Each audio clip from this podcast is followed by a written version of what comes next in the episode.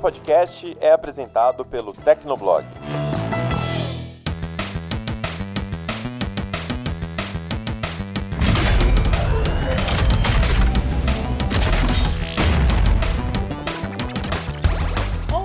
Galera! Começando mais um Hit Kill, Hit Kill número 3, né? Estamos quase chegando na barreira dos 10 programas. Não sei se vai ter bolo, mas seria muito bom. Mas enfim, ainda estamos no 3. E a primeira grande novidade é que agora o Vinha veio para ficar com a gente aqui no Hit Kill, né, Vinha? Desculpa, foi mais forte do que eu o trocadilho. É verdade, essa piada aí eu, eu só ouvi cinco vezes hoje.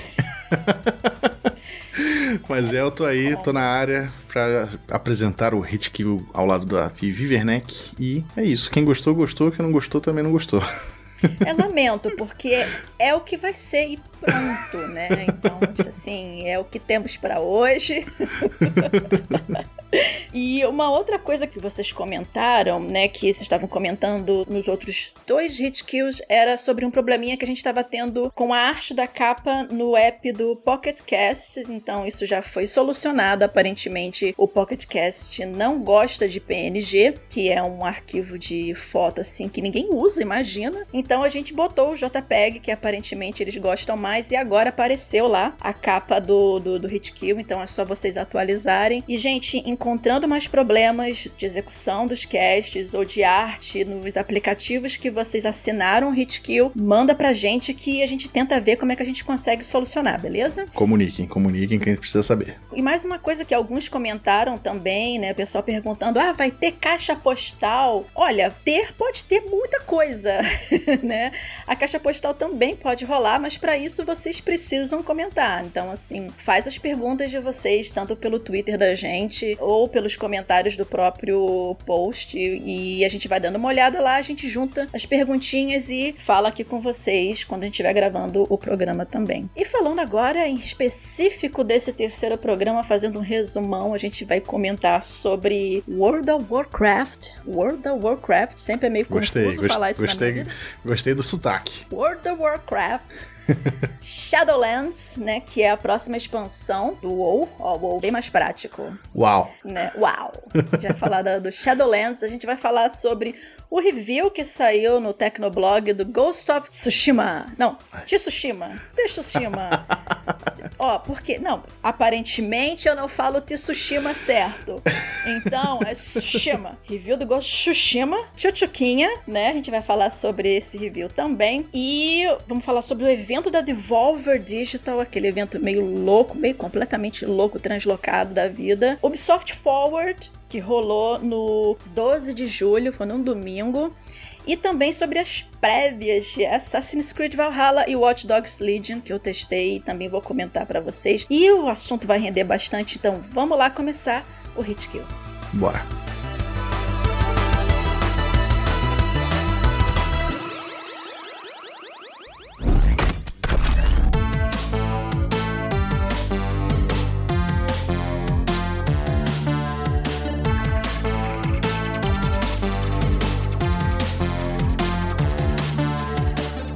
Último dia 8 de julho rolou o WoW Shadowlands Summit, né, que foi um evento online da Blizzard para apresentar as novidades da próxima expansão de World of Warcraft. E a gente aqui do Tecnoblog bateu um papo com o diretor de Shadowlands, que é o Ian Hazicosta. Haz. O Ian, gente boa, né? Fizemos algumas perguntinhas pra ele e a primeira coisa assim que eu precisava falar com ele era o que que a Blizzard tá fazendo, por exemplo, pra atrair novos jogadores pra World of Warcraft, porque o jogo tá rolando, o jogo ele existe desde 2004, então são mais de 10 anos de jogo, muito lore, muita informação, muita coisa já aconteceu e isso pode assustar um pouco os novos jogadores. Ah, pô, eu quero começar a jogar WoW agora. Então assim, foi a primeira coisa que eu perguntei pra ele. O jogo ele cruzou três gerações de console pra quem não joga muito no PC, só pra você ter uma ideia da idade desse jogo, tá? Ele nasceu na era do PS2, passou a era do PS3, passou a era do 4 e tá chegando no 5 agora e o WoW ainda tá vivo. É praticamente um ser etéreo dos games. Pois né? é. E o interessante é que o diretor ele disse que Shadowlands ele é o melhor momento para começar a jogar WoW pela primeira vez em muito tempo. Ele estava comentando que logo no início do jogo tem um tutorial, melhor, uma aventura numa localidade chamada Exiles Reach. Essa Exiles Reach foi um lugar criado para apresentar o mundo de Azeroth aos novos jogadores. Então, assim, por lá você vai entender as regras do jogo, as mecânicas das classes, vai escolher seu lado, Horda ou Aliança. Você é Horda ou Aliança, Vinha? Só pra saber. Eu sou Aliança, você me perdoe. Eu sei que você gosta da Horda. Olha só, sua internet vai cair agora. Olha só, ele não é mais o co-host, entendeu? Tô expulso, meu Deus. Pô, foi expulso. Então, você vai poder escolher entre a Horda ou a Horda. e nessa quest da própria Blizzard em conseguir novos jogadores, eles também reduziram o tempo que se leva para alcançar novos níveis. Isso ainda segundo o Ian, que é o diretor de Shadowlands. Além de te levar para um conteúdo mais recente, que é a expansão Battle of Azeroth.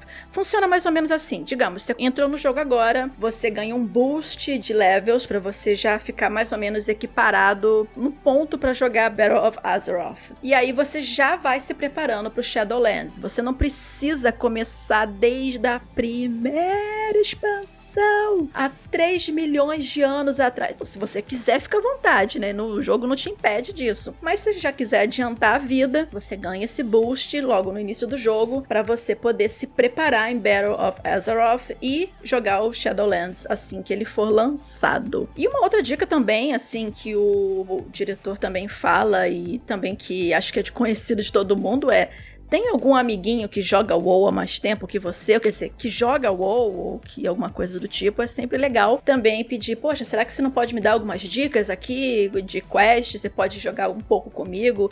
Para eu aprender a mecânica, é aquela máxima do MMO, né? Então, assim, tem sempre alguém que pode te ajudar, alguma coisa assim, é trocar figurinha mesmo com esse pessoal. Não, e esse lance que ele falou de, de demorar para subir mais de nível é interessante porque também é legal para os veteranos, porque o nível máximo do WoW hoje em dia é 120. Só que se você decidir jogar a expansão, um personagem seu de 120, ele vai receber uma redução de nível, ou seja, ele vai pro nível 50. Então você vai voltar todo um caminho, isso não é uma punição, isso tem a ver com a história do, do Shadowlands, que é como se fosse a Terra dos Mortos do WoW. Então por isso que vai voltar pro nível 50 e aí você vai poder avançar até o nível 60. Então eles vão reduzir o nível da pessoa e botar um novo limite, que é 60, entendeu? Então é uma nova forma não só da galera que é nova chegar agora e ver um jogo que apesar de velho, não vai te dar uma carga muito grande de conteúdo pra você absorver de uma vez, mas também é legal para quem tá jogando há mais tempo, porque você vai ter aí um novo desafio que é voltar a um nível já muito, muito antigo, que é o nível 50, com um novo limite de 60.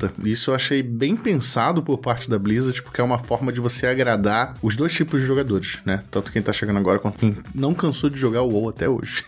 e em relação a entender a história atual, o que, que tá se passando, né? Tem sempre uma introdução no início de cada expansão. Quem já joga mais tempo já sabe disso, mas para quem tá chegando agora, tem sempre uma introduçãozinha para te ambientar sobre os últimos acontecimentos das expansões passadas. Então, assim, não é aquela sensação de te jogaram ali no meio de um mapa, meu Deus, quem eu sou, para onde eu vou, onde nos alimentamos, o que fazemos. Então você vai conseguir se situar, ao menos na história recente de Azeroth. E baita história até hoje, uma das melhores histórias de MMO. Também eles tiveram bastante tempo para desenvolver isso, né? Porque mais de 10 anos de história. Oh. pois é, pois é, verdade.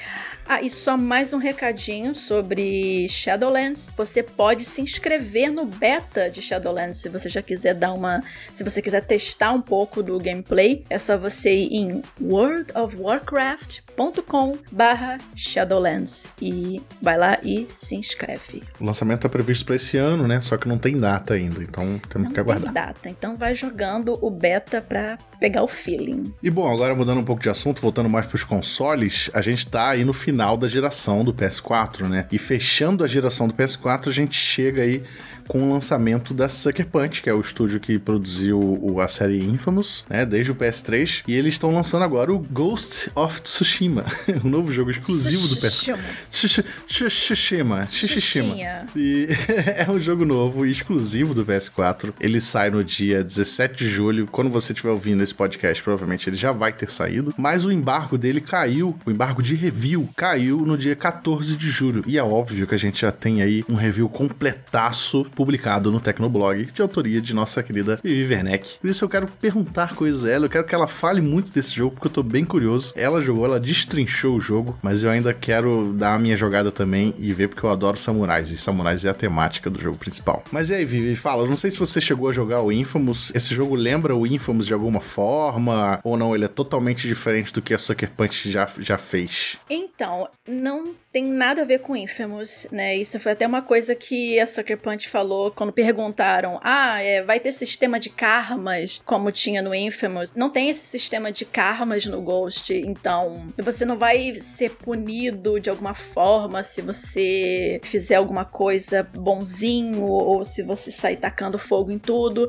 E eles deixaram isso claro porque tem uma narrativa para você seguir. Essa narrativa foi escrita de uma forma. O Jin Sakai, que é o protagonista, ele tem que passar por aquilo que foi descrito, consequentemente você tem que passar por aquilo e pronto, não há dois caminhos a seguir, você tem que passar pelo aquele caminho. E o que é esse caminho, né? Não, sem dar spoilers, esses comentários não têm spoilers da história nem do gameplay, então vocês podem escutar tranquilamente. Importante, importante. É, Pois é, não, é só para deixar claro. O Jin Sakai, ele começa a perceber que apenas seguindo os preceitos samurais não, não vai ser suficiente para ele conseguir salvar a ilha de. Pô, vou ter que falar de Tsushima, o inferno. A ilha de. Porque é o nome da ilha.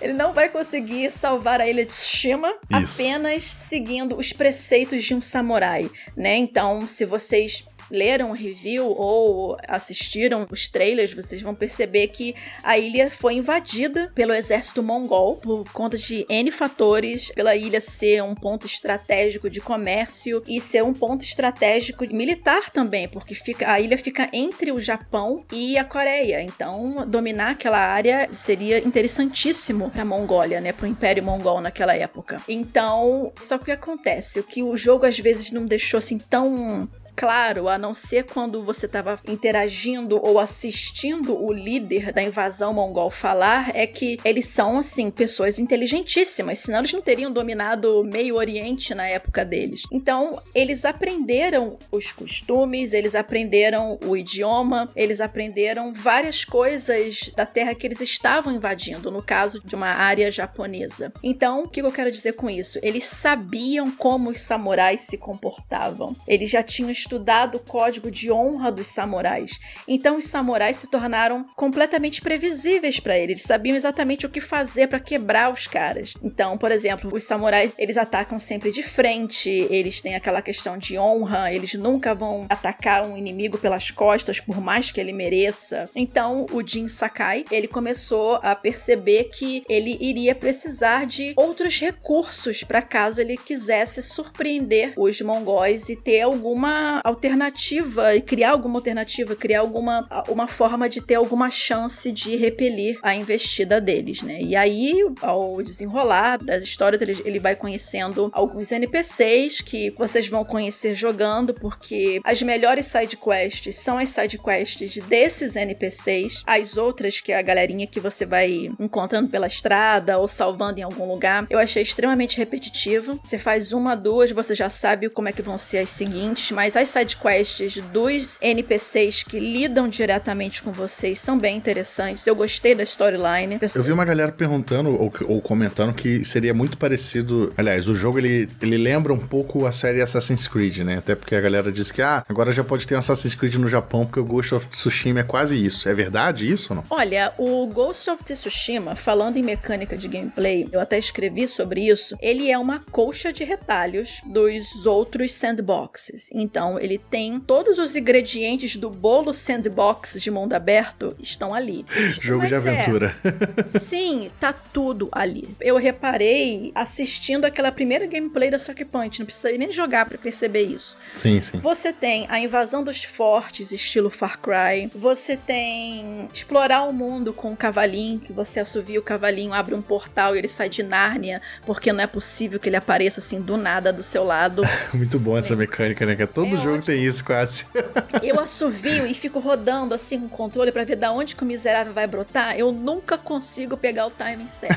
Muito um bom. dia eu vou ver esse portal de Nárnia se abrindo, né? E você tem essa mecânica de assovio pra aparecer o cavalinho, a questão de você ficar coletando, tem muito grinding, muito grind, porque pra você poder melhorar as suas armaduras e as suas armas. Não tem drop de arma e de armadura, por exemplo, como tem em Diablo, como tem em Nioh 2, que você dropa as armaduras, as armas. Não, você consegue algumas armaduras diferentes e alguns arcos diferentes no decorrer das missões. Você começa, você tem a sua espada e você pode fazer upgrades na sua espada ao longo do jogo, assim como nas armaduras e nos arcos que você vai coletando. O grinding que você faz é para fazer upgrade. Então tem toda essa mecânica desse RPG, tem a skill tree, a skill tree inclusive ela é bem vasta. Isso eu achei interessante porque você pode customizar bem o seu estilo de combate. Eu ia perguntar sobre o combate agora, você falou, justamente me lembrou. O combate ele é mais, ele é como se fosse tipo um hack and slash ou ele lembra mais uma parada tipo Dark Souls assim que é mais estratégia? Cara, Dark Souls, hum, ele tem aquele lance das posturas, que isso me lembrou bastante do Neo 2, mas assim, é bem mais soft do que isso. Ainda bem. Ele não, ele não é um Souls-like, ele não é um Ufa, Souls-like ufa. mesmo.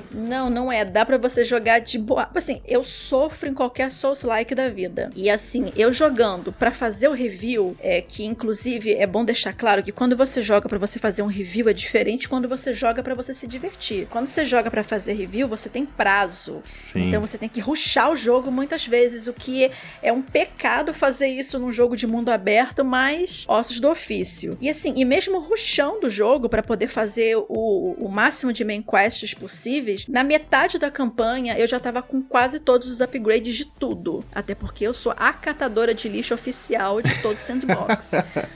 Ah, então não parece ser muito difícil, né? Não, não que eu esteja desmerecendo suas habilidades. Mas eu quero dizer assim, não, não, não, é, não é um jogo que. Mesmo sendo um mundo aberto, ele não é um jogo que vai exigir muito assim do jogador ao ponto de, de tipo ser um Dark Souls, ou então que tem muito colecionável não, impossível. Esquece Dark Souls da sua vida, não. A única Felizmente. coisa que ele tem essa uma semelhança com um Souls-like, não é nem o Dark Souls em si, é Sei. a questão das posturas de, de, de combate que Hum. você usa, que é parecido com o Neo 2. Então, como é que seriam essas posturas de combate que eles chamam de stances no jogo? Sim, sim. Ah, dependendo do inimigo, digamos, se o cara vai te atacar com uma lança, você tem uma postura específica para uma lança. Se vai te atacar com uma, uma espada em cada mão, tem uma para esse também. Escudo também. E tem aquela postura para os caras brucutus, os maiores. Interessante. Então é uma são quatro posturas que Isso é você legal. vai desbloqueando ao longo do jogo. E assim, o interessante desse combate é que apesar dele ser uma versão simplificada, isso não quer dizer que ele seja fácil. Hum. E é, ele é uma versão soft, né? Um softcore, né? Isso ficou até meio estranho, mas enfim. Ele é, ele é um a versão soft do Neo. Mas você precisa mesmo assim ter estratégia. Porque, por exemplo, se você for cercado por um, um grupo de cinco inimigos diferentes e você quiser atacar esses cinco diferentes com a mesma postura, vai dar ruim em algum momento pra você. Inclusive, o próprio jogo, de vez em quando, se você deixar isso habilitado, ele te dá uns alertas do tipo: meu querido, muda de postura, assim não vai Cuidado. funcionar pra você. Tipo isso. Mas é um sandbox mundo aberto. É a receita do feijão com arroz de jogos de aventura. Só que eu achei melhor executado. Eu esperava que ia ser assim uma coisa mais do mesmo que nem foi Days Gone. Porque Days Gone eu sinto muito. Hum, nem me fale.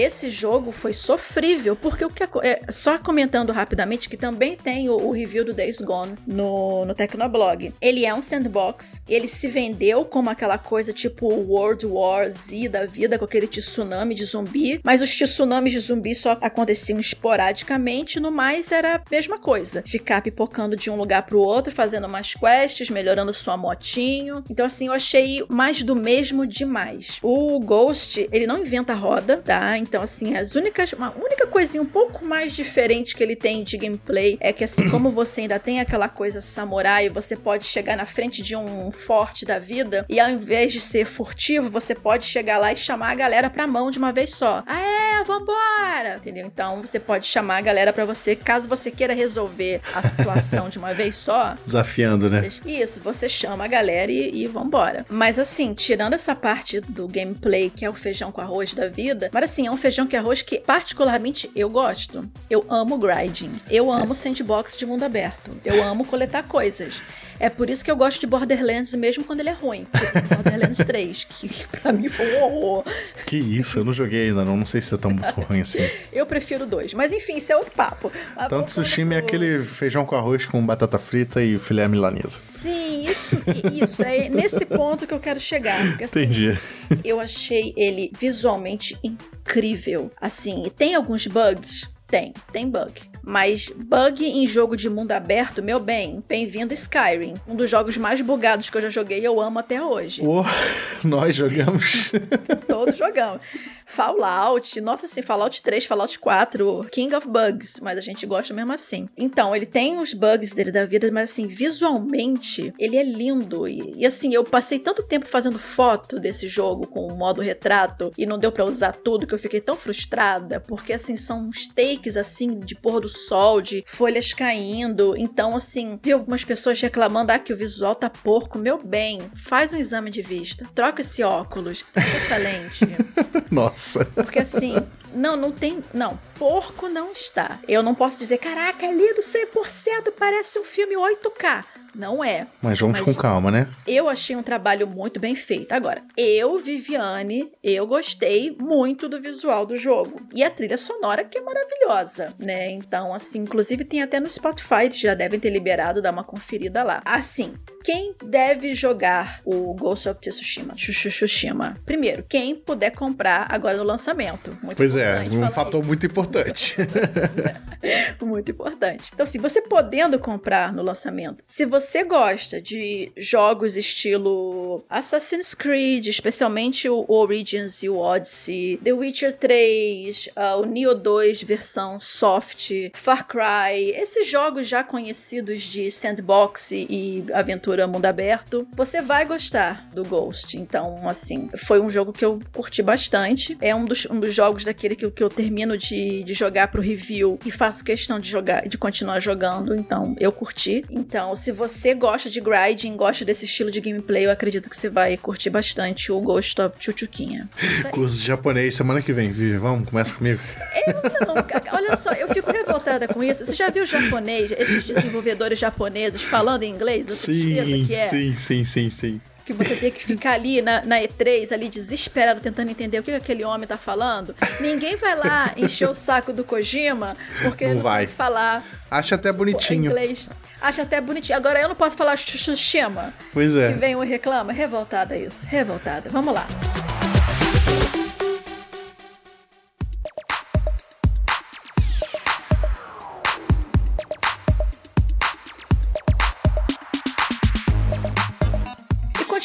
Hit Kill, os eventos, né, gente? Eventos que estão acontecendo no lugar da E3, isso não vai acabar nunca pro desespero da gente, a gente não sabe mais, a gente pipoca uma semana, tem um evento novo e a gente vai juntando tudo e traz pra cá, porque eu tô ficando louca. Ah, depois que descobriram esse negócio de evento online, agora vai ser só isso até o final do ano, gente, se prepara. que desespero que tá sendo isso, né? Que horror, que adoro, manda mais. Né? E um desses eventos, mais um desses que aconteceram, foi aquele evento louco da Devolver Direct 2020, né? A Devolver Digital, ela é, é uma, é uma developer, né? Uma desenvolvedora meio fora da curva, né? Eles têm a apresentação deles na E3, que sempre foi digital, só que agora é digital porque tem que ser digital, né? Eu não sei se sempre foi digital, mas é o forte deles é fazer esses online. Eu acho que desde a primeira foi digital sim, só que eles, eles é, né? tentaram simular no primeiro ano, só que acabou não dando certo, depois eles abraçaram a zoeira. Pois é, então eles são zoeiros, então eles fazem esse, não sei se vocês já assistiram, né? Inclusive recomendo assistir. Eles fazem toda uma encenação, tem um roteiro, tipo teoria de conspiração, sangue, tripas o tempo inteiro voando assim na tela. Então assim, eles são bem, bem loucos e engraçados às vezes por conta disso. Mas também tem jogo, não é só encenação, né? Eles lançam os jogos dele também meio a todo teatro. E um desses jogos foi o Shadow Warrior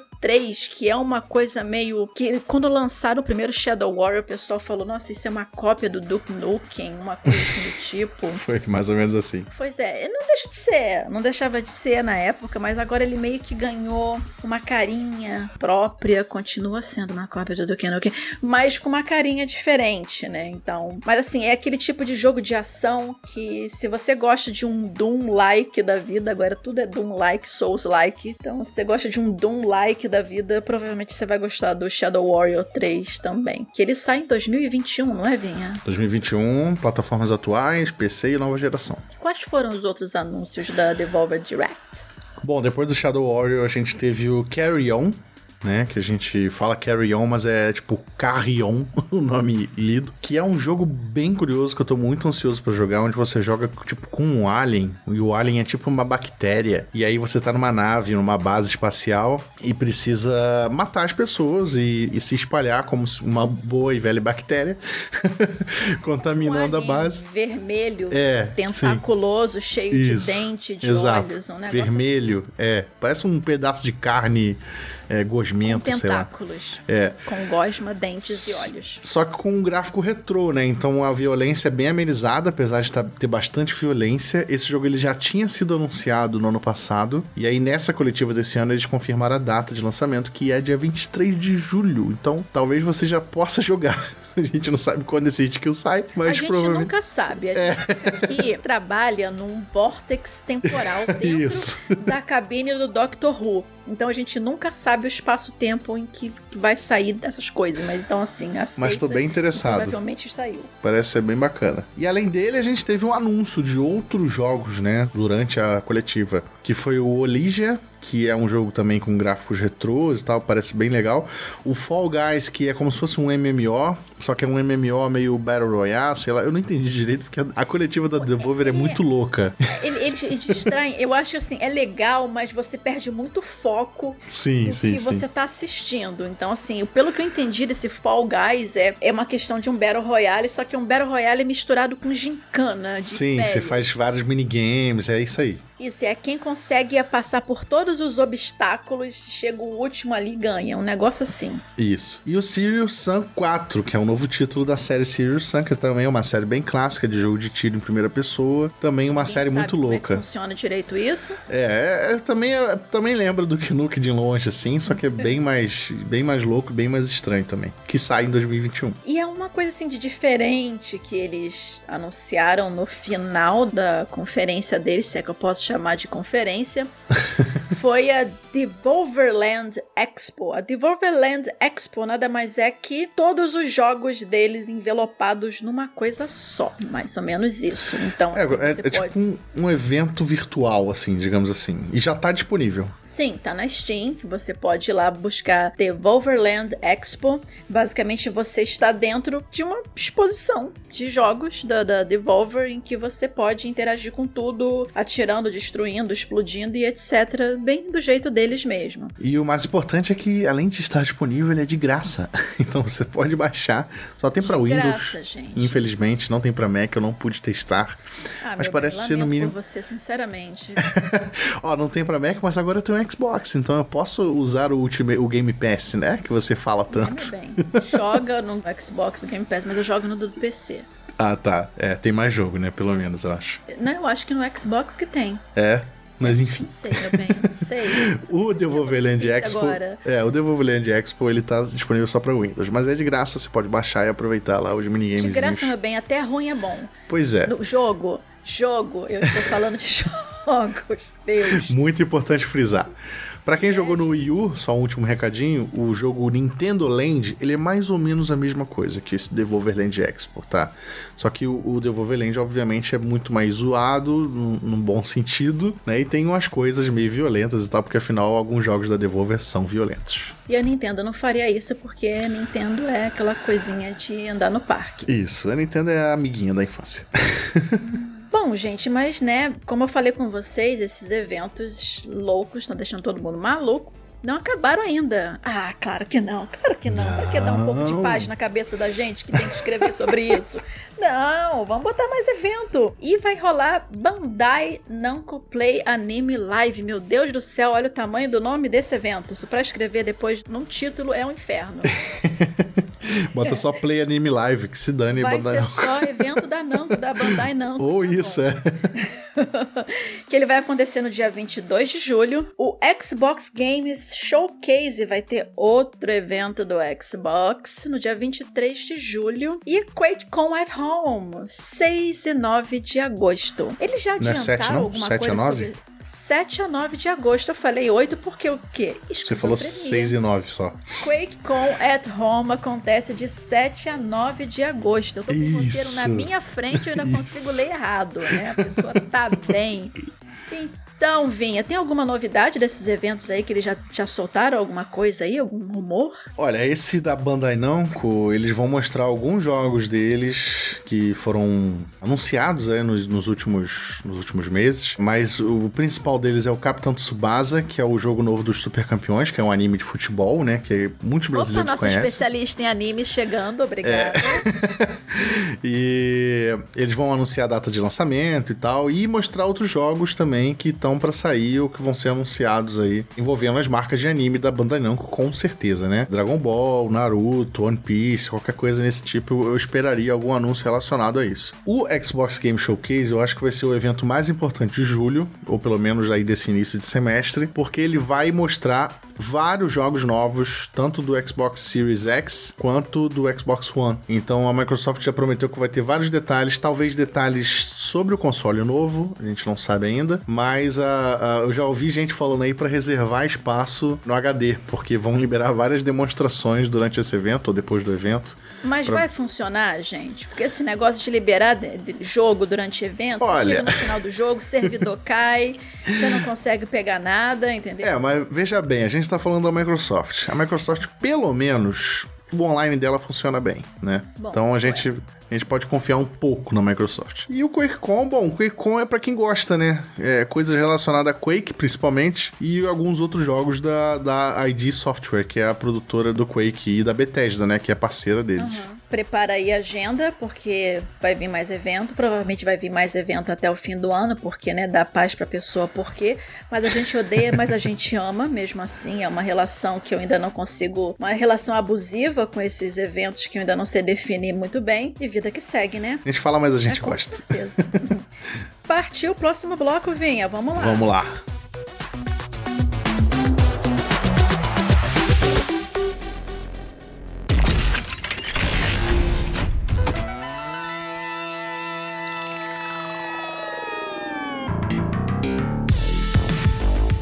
E agora a gente vai falar sobre o evento da Ubisoft que aconteceu no último dia 12 de julho, o Ubisoft Forward. Então, tiveram alguns anúncios também. Esse evento, ele foi bem característico do que a empresa costuma mostrar nos showcases dele na E3, quando, bom, podia ter uma E3 física, né? Então, assim, o formato é bem parecido. E, obviamente, tem anúncios de- os anúncios deles de jogos e tiveram algumas novidades. Por exemplo, o anúncio de Hyper Escape, que é a Ubisoft entrando no mundo dos Battle Royales, ah, o potinho de, de ouro Tava demorando. Ah, todo mundo tá fazendo isso agora, né? Então você pode esperar que se alguma empresa não fez é porque tá esperando o momento certo pra anunciar, porque já tá fazendo.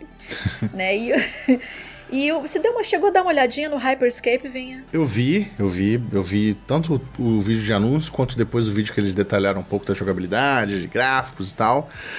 Achei legal porque pelo menos eles estão tentando trazer alguma coisa diferente pro gênero do Battle Royale, né? Ainda tem aquele mesmo esquema de sempre de ser um mapa gigante, de só uma equipe ou só uma pessoa poder vencer sozinha e tal, mas tem coisas novas. E o que eu achei mais interessante é que eles bolaram uma historinha pro jogo, né? Só que a historinha, ela é tipo totalmente inspirada, para não dizer outra coisa, no jogador número 1. Um. Não sei se você viu o filme ou se você leu o livro. Eu vi o filme. Então, ela, é, a história do Hyperscape é basicamente a mesma assim. É o futuro da humanidade e uma empresa criou um ambiente virtual que é onde a humanidade passa a viver nesse ambiente virtual sem limites e tal. E aí dentro desse ambiente virtual tem uma caça a um objeto super valioso e só uma pessoa consegue esse objeto e pode realizar um desejo dela, alguma coisa do tipo. então tipo, a né, é aquele parecido, aquele copia, mas não faz igual. Isso, isso, isso, isso. E mas achei legal, achei legal porque enfim, eles pelo menos se esforçaram para criar um, um universo, né, coeso para esse jogo. Bom, vamos ver se dá certo essa aposta de Battle Royale, porque gente, a gente sabe que nem todos estão vingando, mas eu levo fé, eu levo fé. A Ubisoft ela é competente no que ela faz. A maioria dos jogos atuais dela, as marcas que ela já lançou, são bem sucedidos, né? São marcas super famosas, então vamos ver o que sai daí. Você gostando ou não, vende.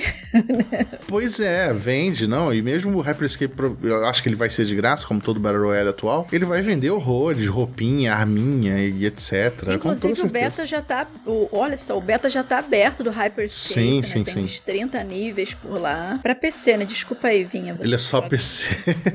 eu já vi que isso vai, ser a, isso vai ser a piada interna do podcast, né? Eu não tenho Mas PC claro para jogar jogos. né? E o jogo ele tá programado para sair no terceiro trimestre de 2020, finalzinho de ano, né? É, Deve sim. Sair. E vai sair pro PC Windows Xbox One e PlayStation 4 provavelmente vai ter aquele upgrade para os consoles da nova geração, assim como todos os jogos que estão saindo agora. A pessoa que vai lançar um jogo para PS4 e Xbox One agora, não pensando no upgrade para o próximo console, tá sendo burra, sinto muito, porque é. assim, o pessoal já tá pensando na outra geração, então tem que rolar esse, esse upgrade. Eu tô bem curioso para ver como ele vai funcionar nos consoles, porque ele tem o Hyperscape, né, no caso, porque ele tem uma integração com Twitch Twitch, né? Que é aquele site, serviço de streaming muito famoso, né? A galera chama de a Twitch às vezes. E a gente sabe que o Twitch tá nos consoles atuais, mas a integração não é tão natural quanto é no PC, né? E aí eu vi que você vai poder abrir votação no Twitch e, as pessoas vão votar qual mapa você vai jogar, ou qual boneco você vai controlar, enfim. Eu tô bem curioso para ver como é que isso vai funcionar nos consoles. E outro anúncio foi a chegada do Brawlhalla para Android e iOS no dia 6 de agosto. O Brawlhalla Brawlhalla,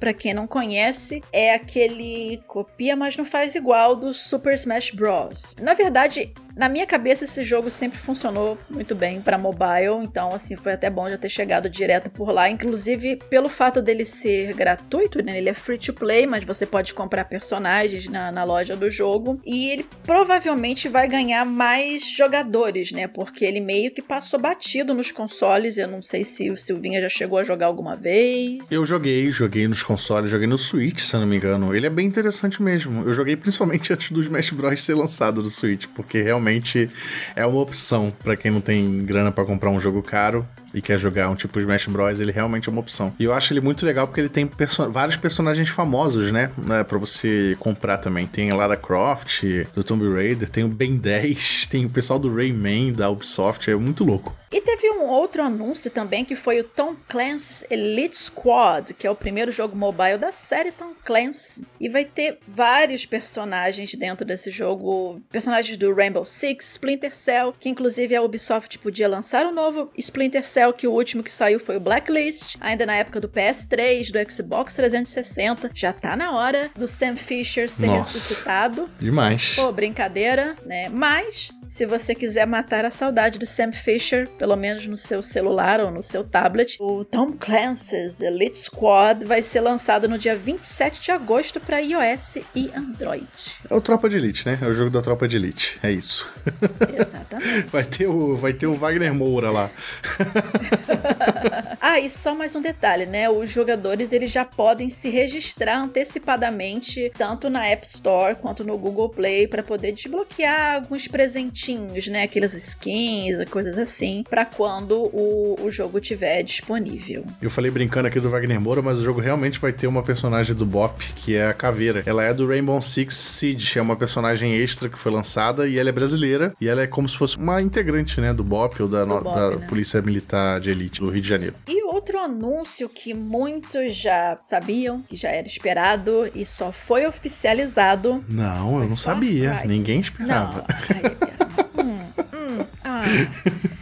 Far Cry 6 bebê foi anunciado oficialmente e nele os jogadores vão liderar uma revolução pela liberdade da ilha de Yara. Alguém conhece? Você conhece alguém chamado Yara? Conheço várias pessoas chamadas Yara, mas essa ah, é, ilha é então, fictícia. Você já, você já, pode falar que vão lutar pela liberdade da pessoa. Exato. Liberdade Yara, que é dominada não a Yara pessoa, mas a Yara ilha fictícia, dominada pelo violento líder Anton Castillo. Olha, ó, eu podia falar Castillo Castillo. Viu? eu falei no sotaque espanhol, Castillo. Não fala japonês, mas mancha de espanhol, olha aí. Ah, meu bem. Me gusta pescado. Já pode se mudar pra Califórnia ou pro México. né, gente? Não tem como. A gente tá barrado aqui, a gente pode pegar avião pra lugar nenhum aqui. É verdade, é verdade. Então, voltando aqui, você vai poder libertar, quer dizer, lutar pela liberdade da ilha de Yara, que é dominada por um violento líder chamado Anton Castillo, que ele é retratado no, no jogo pelo ator Giancarlo Esposito, que é o Gus, né, o Gustavo Fring da série Breaking Bad. Você assiste ou assistiu Breaking Bad, Vinha? Eu não assisti Breaking Bad. Quer dizer, eu assisti alguns episódios de Breaking Bad, mas eu conheço muito bem o Exposito, porque ele é um grande ator, e inclusive ele estava também na temporada do Mandaloriano, do Star Wars, né? A primeira temporada também tem ele. Ele é bem famoso. Sim, que bom, porque você ainda tá melhor do que eu, porque eu nunca assisti Breaking Bad. Eu tenho preguiça, é muita coisa para assistir. Eu tenho tanta série na frente ainda. Sei, sei, sei. Mas sei. um dia eu chegarei a Breaking Bad. Pode, pode. É, todo mundo diz que é muito boa, mas eu também não tive paciência para sentar para ver tudo, não. Mas então, senhorito Exposito, né? Não confundir com Despacito. Isso foi uma piada horrorosa. Uau! tá no jogo né? Ele é o El Presidente. Tem... Ele é o El Presidente e já tem data de lançamento pro Far Cry 6, Vinha? Vai sair dia 18 de fevereiro de 2021, obviamente, né? Vai sair para PS4, PS5, Xbox One, Xbox Series X e PC, totalmente em português, né? Apesar Mas de. não para Mac. Não para Mac. Vai ser PC Windows, tá?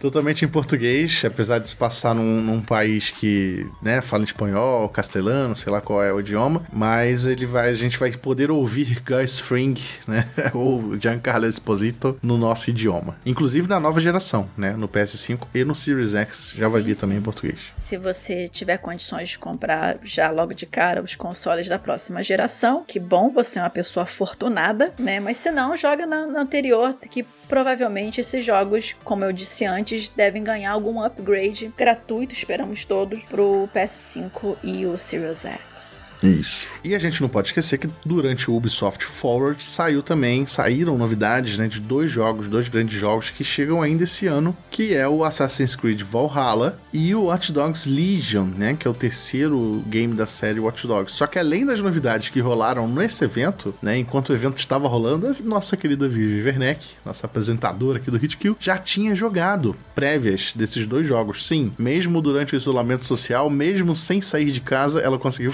realizar realizar esses testes e trazer Sofrendo prévia. Com fome. É isso e trazer prévias para todo mundo aí no Tecnoblog que já estão no ar, tá? Caso você queira ler. Mas eu queria saber, eu queria saber principalmente do Assassin's Creed Valhalla. Assim, a gente já sabe muitos detalhes sobre o jogo, não é a primeira vez que a Ubisoft apresenta sobre ele, mas a temática de Vikings assim não me anima muito, mas depois que eu vi o seu preview, em especial o seu vídeo que você gravou jogando e tal, eu gostei muito do combate, principalmente. O combate ele parece muito mais técnico do que os combates passados. É mais ou menos isso ou tô enganado? Olha, inclusive essa foi a parte que mais me chamou a atenção nesse gameplay do Valhalla. Eu testei o jogo, tanto ele quanto Legion, por 3 horas. 3 horas cada jogo, né? 6 horas no total. E uma coisa que me chamou a atenção do, do Valhalla é justamente que ele não é. Combate não é tão mais automatizado, né? Desde do, do Odyssey, você já podia reparar um pouco que você tinha a possibilidade de desbloquear golpes especiais, vamos botar assim, né? Como se você jogou o Odyssey, você provavelmente vai lembrar daquele chute no estômago, estilo filme 300 do Rei Leônidas, né? O This is Sparta da vida. Então, esses golpes especiais estão de volta, você pode desbloquear eles com o tempo. Na demo que eu joguei, já estava tudo desbloqueado, tanto os golpes especiais para melee quanto para ranged, até pra gente poder ter mais variação de, de coisas para fazer. Inclusive tem um golpe especial muito maneiro que você pode jogar vários machadinhos em diferentes inimigos é, ao mesmo tempo. Mesma coisa, você precisa encher uma barrinha amarelinha de status para você poder dar boost nesses, nesses golpes, mas eu achei ele mais tático no sentido de que você precisa realmente analisar bem quando usar qual golpe e os inimigos eles estão aiados dos inimigos, né? A inteligência artificial dos inimigos está um pouco mais aprimorada, eles estão mais difíceis, né? Então não é aquela coisa de ah, eu vou engatar um combo aqui, vou sair matando uns cinco numa carreira só. Não, você precisa realmente tomar cuidado, inclusive para não ser cercado por aqueles soldadinhos mais mequetrefezinhos, aqueles, aqueles primeiros sei. que vão morrer. Sei, sei. Então, assim, não desconsidere nenhum inimigo só porque ele tá ali vestido com uns farrapinhos, um escudinho, uma espada. E essa temática viking, você gosta? Gosta? Você curte? Você assiste Vikings, a série? Então, eu assisti a série, terminei, maravilhosa, Lágata. Ragnar, adoro os dois. Mas assim, já tá começando a ficar um pouco batido, né? É igual o gênero zumbi. Pois é. Você vai fazer um jogo de zumbi, você tem que se reinventar, porque você realmente tem que reinventar a roda do zumbi, porque tudo você já viu em algum lugar. Então, eu joguei durante essa demo, foi num lugar muito específico do mapa, um pedacinho do mapa, né? Então, assim, não dá para dizer, eu não consigo te dizer nem aonde espaço-tempo, eu perdi perdida de novo no vórtex temporal. é, o que eu sei é que eu acho que o jogo, apesar de ser vikings, eu acho que a boa parte do jogo se passa na Inglaterra, né? Na é. época que os vikings estavam invadindo, ou sei Isso, lá, passando pela Inglaterra. Na época da, da, da Idade Média, vamos Isso. dizer assim, né? Início da Idade Média, na Idade das Trevas, que o pessoal fala. Então, quando ainda não havia uma Inglaterra unificada, eram vários reinos Exato, ali é. dentro lutando por poder. Então, é nessa época em que aconteceram essas invasões, essas principais invasões invasões vikings, né? E é onde mais ou menos você está como Eivor ou a Eivor. O a Eivor. Pode, inclusive trocar de gênero ao longo do gameplay também. Ah, é? Isso é novo. É, você pode, porque o que acontece? A justificativa da Ubisoft para isso é porque na verdade você está jogando uma Ali... animação disso, hum... né? Você está dentro da Animus. É a lembrança da pessoa, né? Como sempre. É, você tá jogando a lembrança da pessoa. Então, teoricamente, é como se. Eu não sei, eu tô cogitando, porque essa parte da Animus, de sair da Animus, a gente não jogou. Eu já ia perguntar isso. Provavelmente. Não, não, eu não joguei essa parte. Então, provavelmente você vai sair da Animus, alguma coisa, e quando você voltar, você pode ter a opção de trocar pela Ivor ou o Ivor. Não sei. Isso eu tô jogando assim no universo para ver se funciona. Alguém me responde. né? E só mais duas coisinhas que eu gostaria de colocar sobre o gameplay de Valhalla é que eu achei ele menos RPG do que o Odyssey. Segundo a própria Ubisoft, ele vai ter menos side quests do que teve o Odyssey. E algo interessante é que, apesar dele ainda ter elementos de RPG, tanto que você tem uma skill tree, que na verdade agora é uma constelação, você não precisa ficar preocupado em ficar upando o seu personagem para você conseguir encarar um desafio maior. Ao menos durante a demo, isso sequer passou pela minha cabeça. Eu fui encarando os desafios conforme apareciam, morria porque não prestei atenção, ou porque fui cutucar um urso, achando que era um urso, mas na verdade eram três e me lasquei. Coisas da vida, né? Mas assim, não tem essa coisa de, ah, meu Deus, eu tenho que upar meu personagem, porque essa quest é de nível 30 e eu tô no nível 25. Eu tenho que ficar ali catando tijolinho, catando pedrinha, essas coisas para poder upar meu personagem. Que novidade maravilhosa. É. Eu, eu odiava isso no Origins e odiava isso no Odyssey também. Pois é, que tinha aquele aqueles personagens em que aqueles inimigos que tinham um level cap, você tinha que chegar até nele para ter algum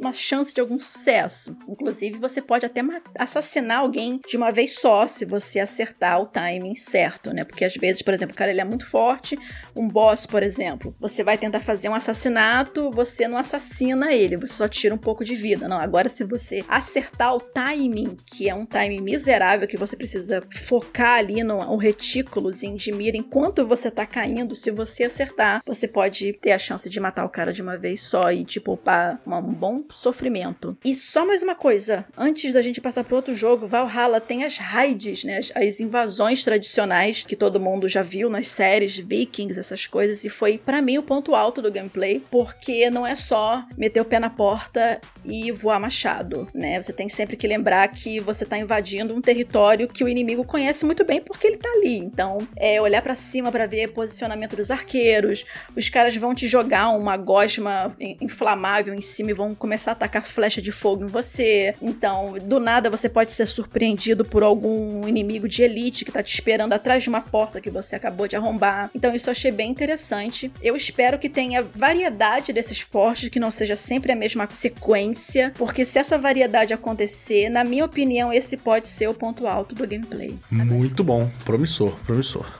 E outro jogo, né, como eu falei, foi o Watch Dogs Legion, que é o terceiro jogo da série Watch Dogs, que tem a grande novidade agora que ele não tem um protagonista, né? Se eu entendi certo, é isso. Porque o jogador tem a chance de controlar qualquer personagem que tiver na rua, assim, basicamente. Inclusive personagens que fazem parte de facções inimigas, né? Pelo trailer que eles mostraram na apresentação, você pode controlar desde, sei lá, o motorista de táxi que tá na rua, a um soldado da organização paramilitar que tenta matar os seus personagens, entendeu? E persegue os hackers hackers lá e a, as organizações de liberdade. Na minha cabeça, eu, eu, penso que isso não tem como dar certo. Eu acho que eventualmente vai bugar e bugar muito e o jogo vai quebrar.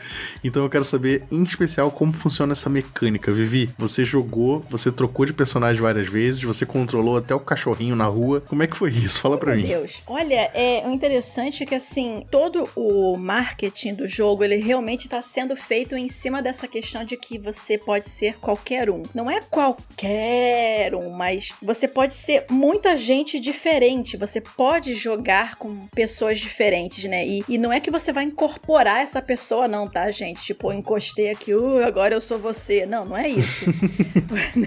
sobrenatural o jogo. Não, não é sobrenatural, né? Não é Ghostwire Tokyo, né? Que acho que era mais ou menos assim o jogo. Mas o que que acontece? Você faz parte do grupo DeadSec, que é o grupo hacker que apareceu no primeiro jogo. Você luta contra a opressão do governo local que está usando a tecnologia para dominar e manipular a população e você vai contra tudo isso. Só que agora, né, no início do jogo, isso não é um spoiler, isso tá nos vídeos, tá em tudo que tem lugar. O DeadSec, ele é injustamente incriminado por vários ataques à bomba que aconteceram em Londres. Então, todo o plot do Legion vai ser você provar que o DeadSec não teve nada a ver com isso e apontar os verdadeiros culpados culpados, né? E para isso, o jogo ele não te dá só um protagonista. Você começa, obviamente, com alguém, porque você tem que começar de algum ponto. Você tem uma pequena equipe já formada e cada personagem que você controla, ele tem habilidades específicas de acordo com a sua personalidade. Por exemplo, você começa o prólogo, que foi o prólogo que eu testei. Eu cheguei a te perguntar isso, qual parte do jogo você jogou, de fato? Sim, foi o prólogo, foi, no, foi logo no prólogo. Diferente do Valhalla que me jogaram no meio do além, que não sei até onde é, o Legion foi bem no prólogo mesmo. Então você começa com um carinha lá, todo engomadinho no terno, cabelinho ali, é penteado bonitinho. E o cara, ele é um super espião.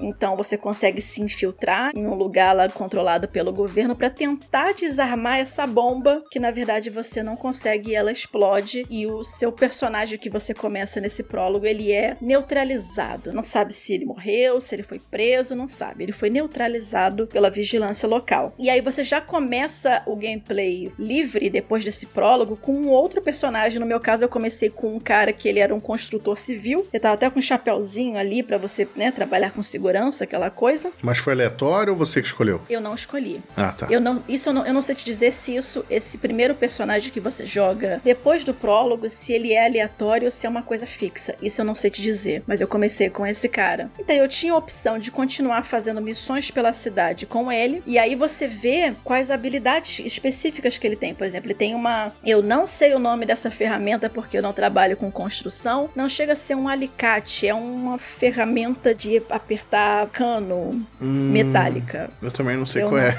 Sei o nome disso. É uma chave de alguma coisa, é isso. É isso. É a chave de chave... Tsushima. É. Ô, inferno. É a chave do Tsushima. Isso. É isso aí, isso. esse negócio aí. Você pode usar isso como arma. E você tem os gadgets hackers também que você pode usar. Por exemplo, o drone aranha, que ele é ótimo para poder infiltrar. Tem o drone aranha com arma letal e arma não letal, que geralmente são armas de choque. Tem os drones voadores. Tem que especificar, porque as pessoas às vezes acham que drone é só drone que voa. Não, drone tem os dronezinhos terrestres também. E aí o que acontece? Como que você faz para recrutar novas pessoas pro DeadSec? Hackeando elas pela rua e vendo a predisposição delas em aceitar as ideias do DeadSec ou não. Por exemplo, tava hum. andando na rua e tinha uma velhinha. Velhinha simpática. Hackei ela, vi o nomezinho lá da pessoa. e você vê que assim, tem em cima do nome dela, ou um pouquinho mais ao lado, tem ou um joinha ou uma, um negativo com a mão. Então, assim, não quer dizer, por exemplo, que uma pessoa que tem o um negativo com a mão que você não possa resgatá-la. Mas você vai ter mais trabalho para isso. E que trabalho é esse? Fazer quests para essas pessoas. Nossa. Resolver alguns problemas para elas, entendeu? Então, Entendi. por exemplo, teve uma menina que eu recrutei que ela estava tentando impedir o tráfico de órgãos na cidade. Então, a sua missão era invadir uma forte, olha eu com forte na cabeça, ô senhor, invadir uma garagem, uma, uma coisa assim, e roubar uma ambulância e levar essa ambulância para o hospital. Então, os órgãos que estavam lá, ao menos seriam usados em pessoas que estavam na fila para doação dos órgãos e não seriam vendidos para os ricaços da vida. Eu fico muito curioso com esse esquema de poder controlar virtualmente qualquer personagem, né? Não exatamente todos, mas quase todos, porque eu fico com medo de ser repetitivo, porque por exemplo, no trailer eles mostraram que ah, você vai poder recrutar essa menina aqui que controla drone. Beleza, será que vão ter várias pessoas que controlam drones e todas elas vão ser iguais ao longo do jogo, sabe? Você mesmo falou: "Ah, eu vi uma velhinha e tal. Esse lance da velhinha já tinha sido mostrado no trailer, que foi bem engraçado. Mas será que todas as velhinhas vão ser iguais também? Eu fico com receio em relação a isso, né? Pois é, isso não deu tanto tempo para poder ver, porque assim, recrutar não é só você falar, e aí galera, beleza? Vamos lá. Não, você tem que ter um mini trabalhinho e esse trabalho vai aumentar ou diminuir de acordo com a predisposição da pessoa nas suas ideias ou não. Mas o que eu pude perceber de uma, duas coisas bem interessantes.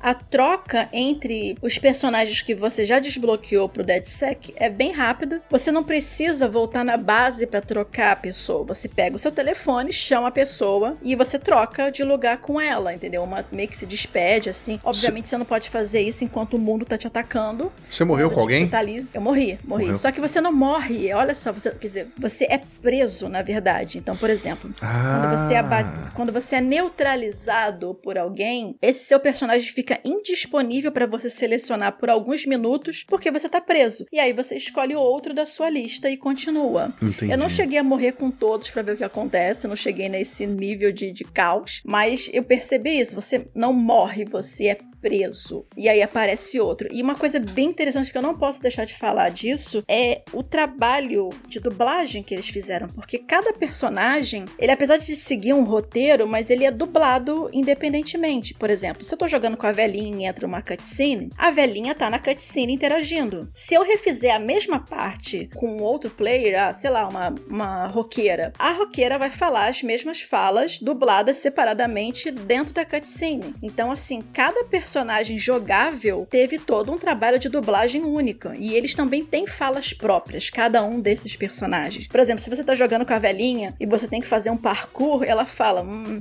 de repente seria melhor outra pessoa para fazer isso, porque ela é lenta, ela é uma velhinha, tadinha, né? Você quer botar ela pra ficar subindo morro, né? Então, assim, tem essas falas únicas também, isso eu achei bem interessante. Saquei. Pô, isso é bem legal, isso é bem legal, mas eu tô. Vamos ver, eu tô com receio, mas é interessante porque basicamente o Watch Dogs Legion tá fazendo é o que o GTA V fez, né? Porque trouxe três personagens que você pode Sim, trocar sim. em tempo real é, ao longo da história, só que expandindo pra uma cacetada de pessoa, né? Porque você vai ter, sei lá, não, não sei se divulgaram um limite de, de personagens, mas Não imagino que, se, imagino que seja mais de 100 ou qualquer coisa do tipo, né? Pra uma cidade grande como Londres, que é onde se passa o jogo. Eu acho a ideia bacana, eu acho a ideia bacana. Tô com medo, tô com medo, mas quero muito jogar, porque parece ser bem interessante. É, eu não consegui ficar trocando de personagem a tempo pra tentar bugar o jogo, porque eu sempre tento fazer isso. né? Sim. Vivi a destruidora.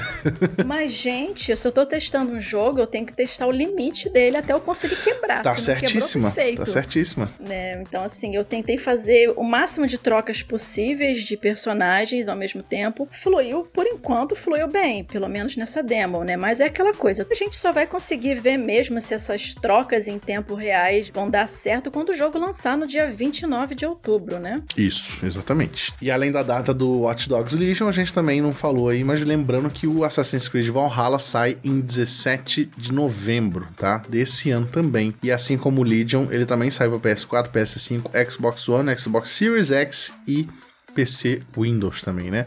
Lá fora, esses dois jogos também saem no Google Stadia, só que infelizmente o Stadia não tá disponível no Brasil ainda, então a gente meio que ainda não considera o Stadia na discussão. Ué. Mas eu queria, é, lembrando que você testou esses jogos online, no, no conforto do celular, eu queria justamente aproveitar o gancho pra te perguntar como é que foi isso, porque, lembrando, a gente tá no meio de uma pandemia, isolamento social, todo mundo trabalhando de casa, inclusive as empresas que produzem jogos estão, né, fazendo um grande esquema de home office e tal. Então, como é que foi esse teste, Vivi? Principalmente porque é, não é uma coisa muito comum, então me fala. Pois é, eu achei essa dinâmica que a Ubisoft montou muito interessante, porque quando me ofereceram a possibilidade do preview, eu fiquei pensando, tá, mas peraí, eu não posso sair aqui, pegar um avião Pois é.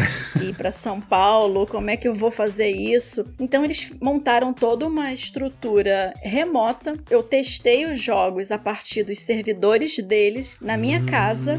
Eu fiz todo um teste na minha máquina para ver tanto de, de internet quanto de hardware para ver se dava para ter a melhor experiência dentro do possível. Só para vocês terem uma ideia por alto, foi como se eu tivesse jogado um Google Stadia, né? Muito e o legal. Stadia você joga remoto. O, o jogo tá lá no servidor do Google. Sim. No caso, eu te- fiz esses previews do Valhalla e do Legion remotamente no servidor da Ubisoft. A diferença é que tinha uma pessoa comigo, que o pessoal chama de demoist, né? Demoísta, que é a pessoa que já jogou a demo 500 milhões de vezes, não aguenta mais ver isso na frente. A pessoa deve estar de saco cheio já. É, é o tester, né? Que é, É. é a pessoa que testa o- o- os jogos, né? Então, que te acompanha ao longo do gameplay, te dá algumas dicas do que você explorar. Afinal de contas, são três horas de gameplay, como eu disse. Então, às vezes é legal ter alguém pra falar: olha só, de repente você tem essa e essa opção, caso você queira focar em missões, ou caso você queira explorar, que isso te ajuda a fazer um mini roteirinho mental, né? Coisa que você normalmente faria jogando, mas pelo curto espaço de tempo é bom você priorizar alguns pontos principais. E uma coisa interessante, porque esse tipo de teste, ele possibilita que a gente aqui do Brasil tenha acesso a previews que geralmente só o pessoal da gringa tem. Pois é. Eles jogam remoto por lá. Então, eu espero que isso seja uma tendência. Acabando esse apocalipse que a gente está vivendo e aos poucos a vida voltando ao normal, mas isso pode ser uma tendência porque facilita muitas vezes quem mora distante da onde é, por exemplo, a Ubisoft aqui no Brasil. Você pode ter acesso a um gameplay remoto que talvez só o pessoal dos outros países poderiam ter por conta de que ah, você não pode viajar para algum outro lugar. Eu espero que seja uma tendência porque deu certo, foi super estável, não tive problema de conexão, o pessoal sempre se comunicando muito bem, tirando dúvida na hora. Quando rolava um bugzinho, reiniciava, aquela coisa fluía. Pra mim foi uma experiência muito boa. Tomara que seja uma tendência não só para Ubisoft, mas para outras empresas também que disponibilizam esses jogos com antecedência pra gente testar. Nossa, tomara, tomara. Em especial, justamente expandindo para outras empresas. Se foi possível agora, é possível sempre, né? Vamos torcer para que isso seja real. E ainda sobre a Ubisoft, vale se lembrar aí que a gente falou dos eventos no outro bloco. É bom avisar que vai ter um outro evento da Ubisoft também ainda esse ano, mais pro final do ano. Eles Senhor, conf- É, pois é. Se prepara, Vivi. Então, Deus do céu. então é isso, mais novidades aí, não sei se vai dar, vai ser antes do lançamento do Watch Dogs e do Assassin's Creed, mas a gente tem também muitos outros jogos da Ubisoft em produção, assim espero, para serem anunciados ou comentados.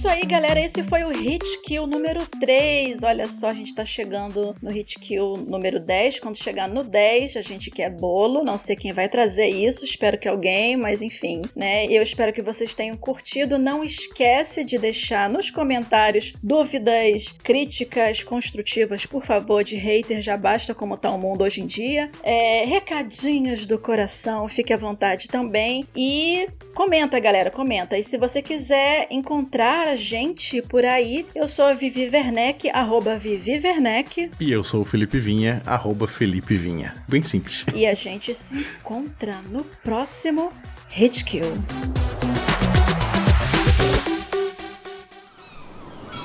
Este podcast foi editado pela Maremoto.